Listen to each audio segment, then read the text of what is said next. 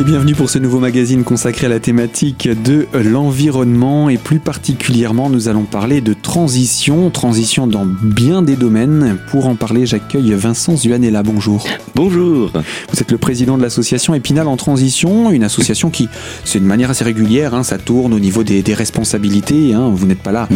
euh, en tant que euh, président historique oh depuis de nombreuses années. C'est un petit peu chacun son tour, c'est comme ça que ça fonctionne oh bah dans oui, tout à fait. Euh, dans, le, dans les mouvements de transition, il y a une bon, on va détailler un peu plus loin de quoi il s'agit, mais il y a euh, une euh, volonté un peu comme chez les colibris, comme dans beaucoup de mouvements un peu altermondialistes, de réinventer des manières de faire ensemble, de vivre en société, de faire société. Et un des constats sur lesquels on part, c'est que bon, il y a des problèmes environnementaux, mais aussi sociétaux et politiques. Et ce système, la pyramidale euh, de quelqu'un qui décide tout en haut, puis des gens qui subissent ces décisions tout en bas, ça fonctionne pas. Il est en échec. Et de toute manière, c'est pas comme ça qu'on invite les gens à, à passer à l'action, à s'épanouir, à se développer, à faire ensemble. Non, non, nous, dès l'origine, on a instauré euh, le, principe en fait d'un comité d'animation, euh, on appelle ça le CA, le comité d'animation, euh, tournant. Voilà, on ne peut pas y rester plus de trois ans dans notre association. Et donc, euh, quand bien même serait ton président, au bout de trois ans, ciao, euh, un autre prend la place. Et d'ailleurs, je tiens à préciser que ça marche extrêmement bien, contrairement à ce que beaucoup de gens investis dans le monde associatif peuvent penser. Euh, on a parfois le, sentiment qu'il n'y a pas assez de bénévoles pour faire vivre la chose, que heureusement qu'on est là parce qu'il n'y a guère que nous. Eh ben, c'est faux. Si dès le début, le, comment dire, on donne son intention de se dire, de toute manière, l'année prochaine, je pars soit on me remplace, soit ça se casse la figure, et bien souvent on est remplacé. Donc, Mais on trouve euh, un, véritable successeur pour ah bah, quelques temps et, et, le relais se passe. Bah tout à fait, et puis ça permet de rester vivant aussi, hein, de pas rester euh, dans les mêmes problèmes avec les mêmes personnes. Non, non, c'est très bien, c'est dynamique. Ça permet de réactualiser aussi parfois le, regard qu'on peut avoir sur euh, mm. notre entourage. Et justement, mm. c'est l'objet de la transition. On regarde l'état de la société, on se dit, il y a quand même des choses qui vont pas top. Et mm. qu'est-ce qu'on peut faire? C'est rapidement résumé. C'est très très Oui, c'est ça, c'est ça. Alors la transition, le concept de territoire en transition. Hein. Au début, c'était les villes en transition, mais maintenant ça a évolué. On parle de villages, on parle d'écolieux, on parle voilà d'écoles en transition. On parle plus de d'initiatives de transition même voilà.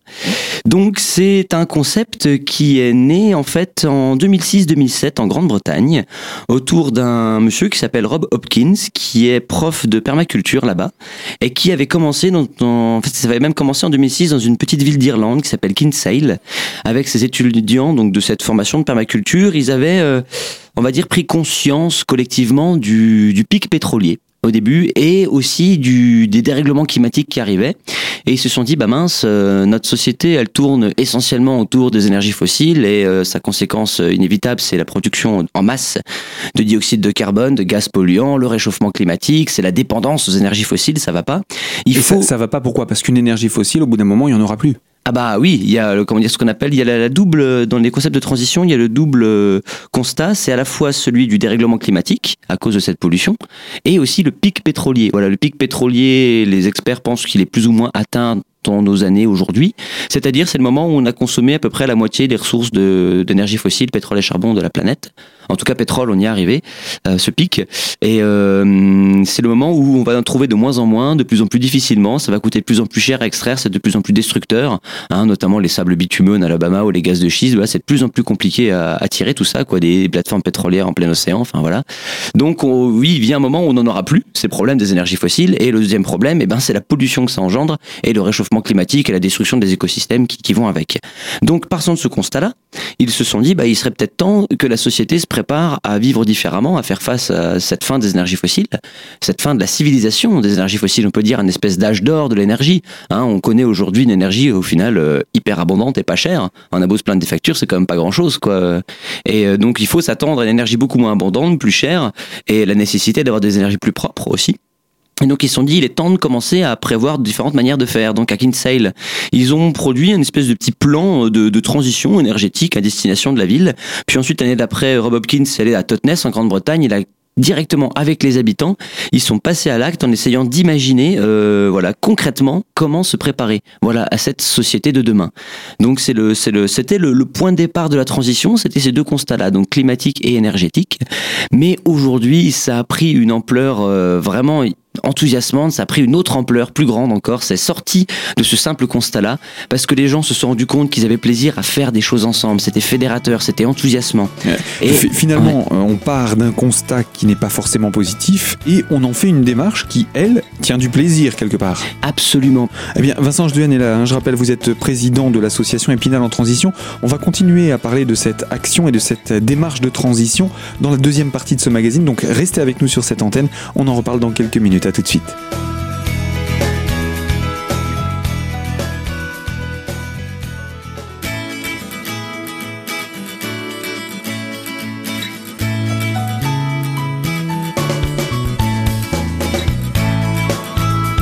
Deuxième partie de notre magazine consacré à la thématique de l'environnement et avec l'association Épinal en transition représentée par son président Vincent Zuanella. Alors avec vous, nous avons un petit peu expliqué la démarche de transition, une démarche qui vise à apporter finalement du plaisir dans le domaine de euh, la transition énergétique et écologique. C'est bien ça? Absolument, parce qu'en fait, euh, la grande différence de la démarche de transition par rapport aux autres mouvements et discours euh, écologistes, intermondialistes, c'est qu'il n'est pas alarmiste, ou en tout cas s'il l'est, c'est que euh, il réussit à dessiner une vision de l'avenir qui est enthousiasmante et qui donne envie aux gens d'y aller.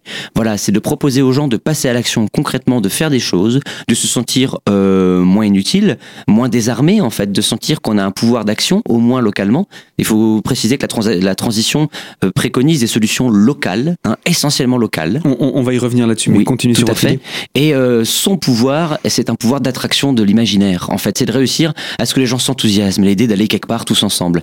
Alors que jusqu'ici, et c'était nécessaire, les grands discours écolos euh, se contentaient de tirer la sonnette d'alarme sur plein de sujets, que ce soit la pollution de l'eau, la mort des sols, la disparition des, espèces naturelles, des espaces naturels. Ils disant, regardez, c'est une catastrophe, c'est terrible. Et quand on fait face à ça, euh, la première réaction de la personne, euh, c'est d'avoir les jambes coupées complètement, de se dire, oh, bon sang, quelle horreur, on va jamais y arriver, c'est terrible, on va, on va notre perte. Et ce sentiment de de, choc-là, euh, c'est quelque chose qui arrive quand on prend conscience. C'est normal. Ça fait partie du, du processus. Du, processus de l'individu. Et dans la transition, il y a, euh, face à, comment dire, à la prise de conscience des dérèglements climatiques, du pic pétrolier, de la fin de notre mode de vie actuel, il y a tout un accompagnement qui se fait sur un peu la transition aussi personnelle vers l'après. Souvent, il y a un premier temps où on est un peu choqué, on voit la montagne, on se dit on n'arrivera jamais à la gravir, c'est pas la peine. Et puis ensuite, c'est réussir à le faire accepter et tranquillement à finir à s'enthousiasmer à l'idée de faire des choses avec les autres. Il y a, plusieurs étapes. Et comme vous le disiez, il y a le mm. constat, ouais. il y a la prise de conscience, mm-hmm. et ensuite il y a la prise de responsabilité. C'est ça. Mais mm. pour en arriver à la prise de responsabilité, encore faut-il avoir des choses qu'on puisse proposer. Et c'est vrai que quand on se dit, euh, il y a la, la, la, les, les, calottes glaciaires qui sont en train de fondre, oui, mais qu'est-ce que moi, dans les Vosges aujourd'hui, je peux faire pour empêcher la calotte glaciaire de fondre? Tout à fait. Et finalement, au lieu de ne faire que alerter des médias, crier, sonner la, tirer la sonnette d'alarme, est-ce que le fait d'agir est effectivement efficace? Ah bah efficace localement, ça c'est certain. Euh, déjà c'est jamais négatif d'agir. Hein. on pourrait se dire, c'est qu'une goutte de l'océan. Euh, euh, oui, certes, mais en tout cas, ça fait pas de mal. Et dans tous les cas, nos actions à un niveau local ont un impact certain et on améliore la ville localement. Euh, c'est sûr qu'il y a différentes, en termes d'engagement associatif, militant, citoyen, il y a différentes philosophies. certains, et finalement, il y a de la place pour tout. En fait, j'ai envie de dire.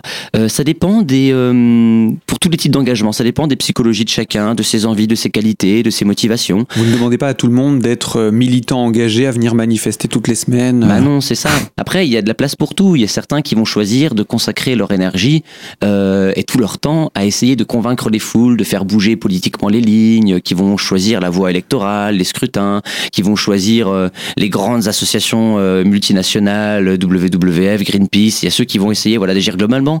Où il y a encore pas si longtemps que ça, nous avons eu la chance de rencontrer Épinal, des représentants du mouvement Alternatiba, qui est un mouvement basque spécialiste donc de la question du climat et notamment de la mobilisation euh, de masse. En fait, ce sont des, spécialistes de la manifestation. Ça, c'est leur champ d'action. Voilà, des, des, gens qui sont dans l'action dure, efficace, de masse. Et euh, certains vont dire, de toute manière, c'est pas en agissant localement qu'on va faire changer quoi que ce soit. Il faut agir globalement. Alors oui, oui, c'est nécessaire, mais il y a aussi tout à fait une place pour l'action euh, locale. En fait, y a, on marche sur deux gens. Tout à fait, et individuel. On marche sur deux jambes, voire même plus. Au final, il faut, il faut un petit peu de tout. Euh, il faut, c'est sûr, euh, réussir à faire bouger les lignes politiquement et industriellement, économiquement. Hein. Il faut que les grands pouvoirs en place prennent conscience de leurs responsabilités et viennent à bouger. Euh, mais il faut aussi que localement, les territoires se mettent en transition et que les gens individuellement se mettent en transition. C'est, c'est essentiel. Et prendre la parole pour aller voir des hommes politiques, ce n'est pas donné à tout le monde. qu'il y ait des personnes qui soient capables de le faire et qu'on leur donne entre guillemets notre voix pour le faire, c'est effectivement déjà un premier pas. Mais euh, est-ce qu'une personne qui donne sa voix s'engage réellement à titre personnel dans une action hmm. chez elle sur son territoire? C'est ça, oui, pas forcément. C'est une manière finalement de ramener chacun à sa responsabilité, non? C'est ça, tout à fait. Eh bien, euh, je vous propose, Vincent Duanella, et je rappelle euh, que vous êtes le président de l'association Épinal en transition, je vous propose qu'on puisse donc encore parler de ce sujet dans quelques instants. Alors surtout, euh, vous restez avec nous sur les ondes de Radio Cristal pour pouvoir profiter de cette thématique et pour la troisième partie de notre magazine. A tout de suite.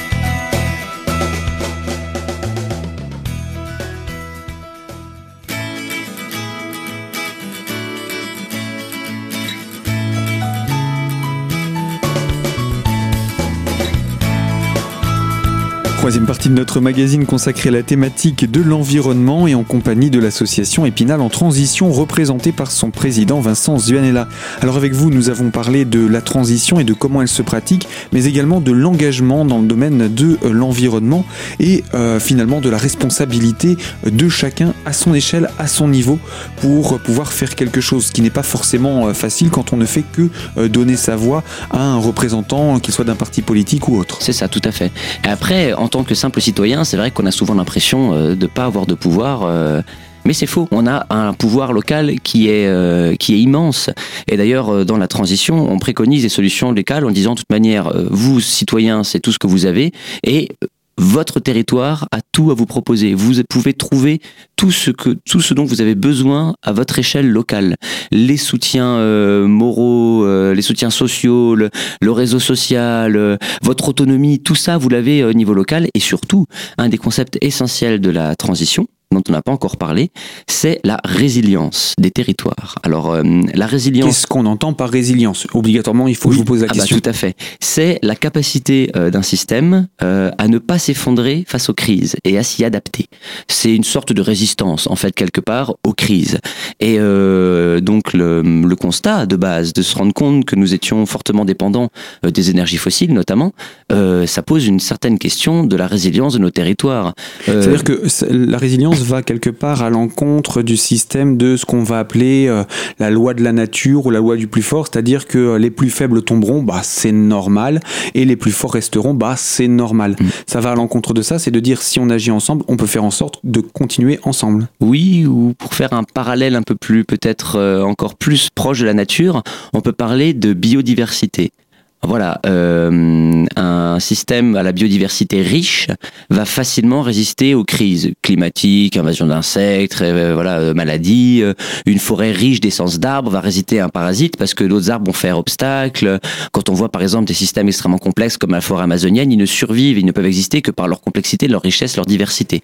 on prend à l'inverse la monoculture, ces grands espaces de champs avec une seule et même espèce sur des hectares, et c'est extrêmement fragile. Un coup de soleil, un coup de vent, une, un, parasite, et c'en est fini. Et euh, aujourd'hui, on parle euh, de ces systèmes humains en termes de biodiversité en disant on a une monoculture euh, monétaire, on a une monoculture de l'énergie, des systèmes politiques, et un seul petit coup de vent, on va dire, du hasard, et soudain tout s'écroule. On l'a vu économiquement, c'est tout à fait vrai, mais également en termes d'alimentation. On est tous dépendants de l'abondance du pétrole pour se nourrir, pour s'habiller, pour se loger, en termes d'énergie, de déplacement. Qui se passe si demain on n'a plus de pétrole? Comment est-ce qu'on va au travail? On compte tout sur notre voiture. Comment est-ce qu'on transporte les denrées alimentaires? On ne produit plus rien sur place. Euh, on est dépendant de conflits qui puissent, qui pourraient se passer à l'autre bout de la planète. Enfin, finalement, nos vies sont euh, un peu sur la sur la sellette. On a une impression de confort qui est tout à fait illusoire. En fait, euh, nos systèmes ne sont pas du tout, du tout résistants aux crises.